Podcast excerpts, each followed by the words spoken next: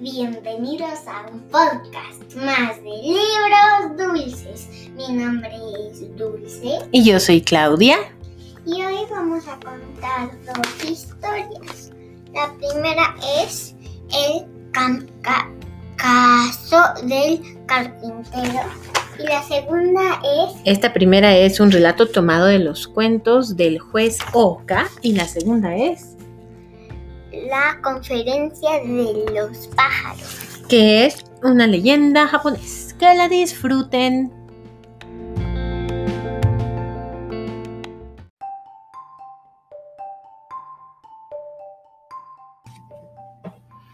El caso del carpintero. Había en Japón un carpintero llamado Han Shichi. Era un muy trabajador, pero una larga enfermedad le había impedido pagar su renta durante un tiempo. La deuda con Hirobei, su casero, creció poco a poco hasta sumar 30 monedas. Este se presentó un día para exigirle el pago. Al no recibirlo, le pidió que abandonara la pequeña casa y le quitó sus herramientas de carpintero como garantía del pago de la deuda. Han Shichi se mudó a otra casa. El dueño de esta, llamada Hubei, era una persona comprensiva. Lo recibió y lo ayudó a recuperar su salud. Cuando supo que su inquilino no podía trabajar, pues le habían quitado las herramientas para realizar sus labores, le prestó 10 monedas. Le dijo que se las llevara a Hirobei para que se las regresara y que le prometía pagarle el resto cuando tuviera trabajo.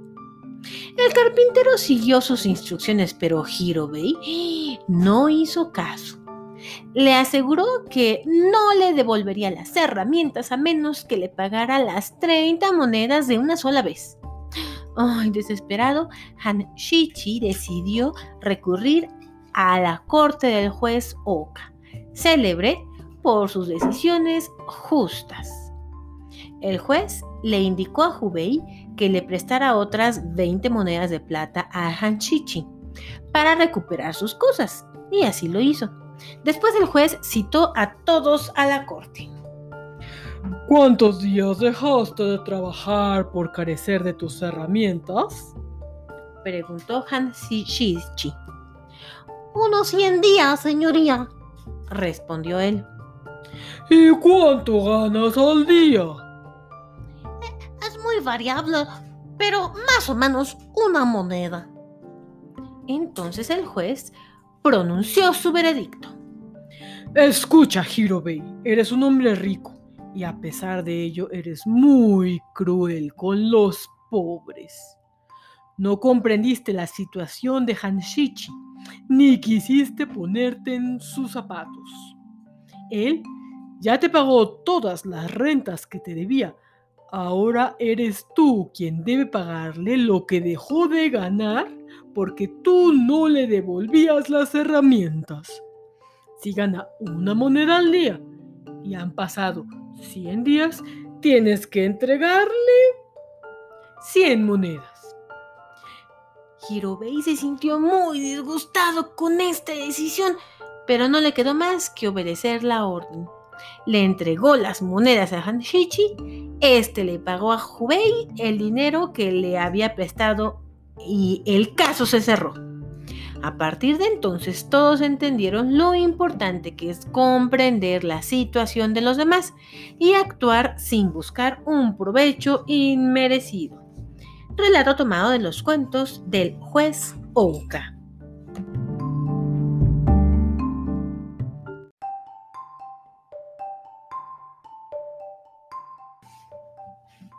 La conferencia de los pájaros. Hace miles de años, la hermosa isla de Sri Lanka estaba por completo deshabitada y cientos de animales vivían libres y contentos en ella. A algunos pájaros les encantaba estar en la costa que da al Golfo de Bengala para disfrutar la brisa fresca y admirar las puestas de sol. En una ocasión una pareja de gavi- gaviotines que pronto tendrían polluelos estaban pensando dónde poner sus huevitos. No quiero ponerlos cerca de la orilla porque las olas del mar pueden llevárselos, explicó la mamá gaviota. Tal vez sea mejor ponerlos cerca de una laguna o de un estanque. No pienses eso, nuestros ancestros siempre los pusieron aquí. Si el mar viene y se los lleva, le daré una lección. afirmó el papá. Mamá puso los huevos en la orilla y momentos después los dos pajaritos se fueron volando en busca de comida sabrosa y nutritiva. Cuando regresaron, se dieron cuenta de que las olas estaban muy crecidas. Buscaron sus huevos y notaron que el mar se los había llevado. Ambos rompieron en llanto. Pasado un rato, él dijo, Ah, Ya no llores. Sé muy bien lo que vamos a hacer. El mar se arrepentirá de su mala acción. Al día siguiente convocó a una conferencia de todos los pájaros de por ahí y les explicó lo ocurrido. Piensen que lo que me pasó a mí también les puede ocurrir a ustedes. Tenemos que hacer algo de inmediato. Los urgió. En conjunto decidieron llamar al águila real, la más importante de todas las aves, para pedir su consejo. Esta se disgustó mucho al escuchar lo acontecido. Aunque yo pongo mis huevos en las alturas, comprendo la preocupación de ustedes y les propongo hacer algo.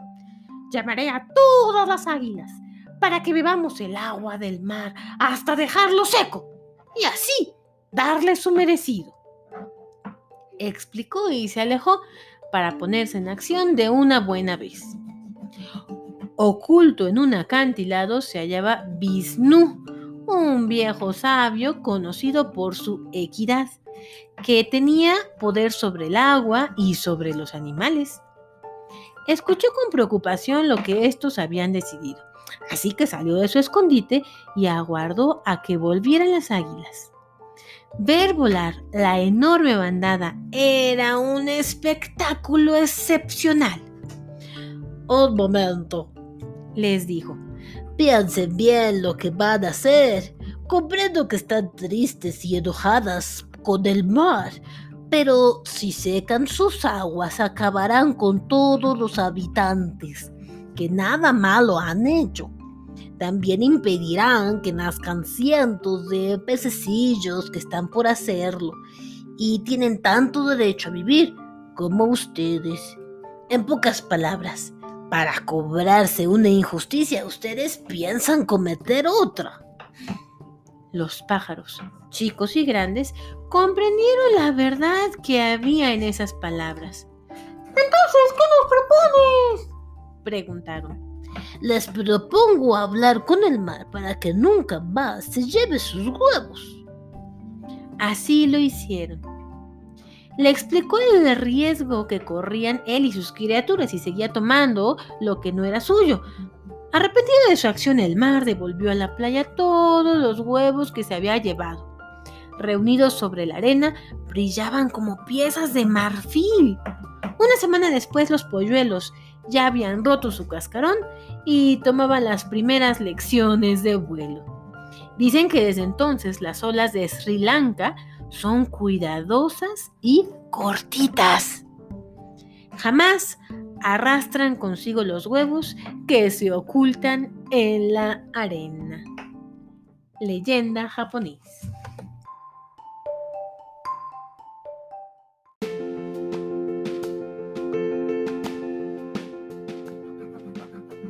Hasta aquí la historia del día de hoy. Dulce, ¿estás lista para las preguntas? ¡Sí! ¿Cómo se llamó el primer, la primera historia? El caso del cal- carpintero.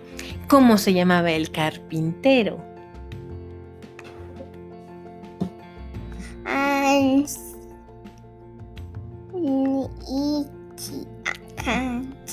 Ichi. Anchichi. Hanchichi. Oye, ¿Qué le pasó al carpintero?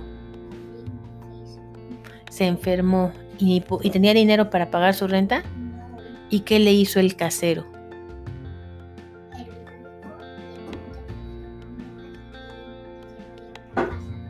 ¿Y a, a qué casa se fue? ¿Y el otro lo ayudó o no? ¿Cómo lo ayudó? Cien. ¿Mil? Diez. Ah, 10 monedas para que pagara. Y después, como no se ponían de acuerdo con quién fueron, para ponerse de acuerdo.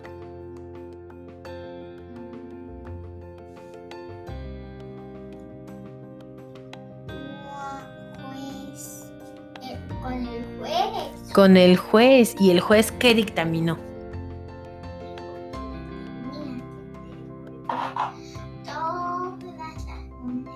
Que él le devolvió y sus herramientas. Y sus herramientas. ¿Y cuántos días había dejado de trabajar?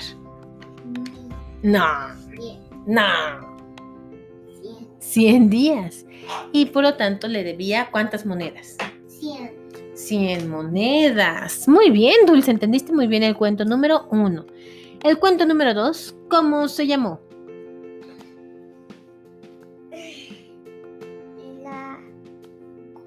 Conferencia de los pájaros. Oye, ¿y cuáles eran los pájaros que salieron en esta historia?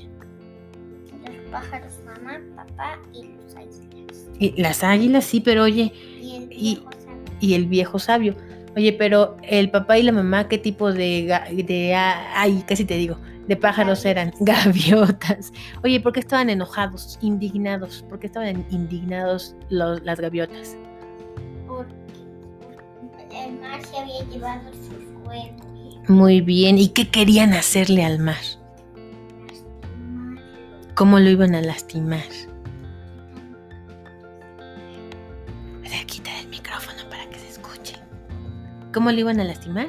Quitándole el agua. ¿Y cómo iban a quitarle todo el agua al mar? Bebiéndola. ¿Tú crees que eso se pueda? No, ¿verdad? Salada. Ah, es muy salada y aparte es demasiada, ¿no? Y finalmente, ¿cómo se resolvió esta historia? ¿Y qué les dijo el viejo sabio? ¿No sabes?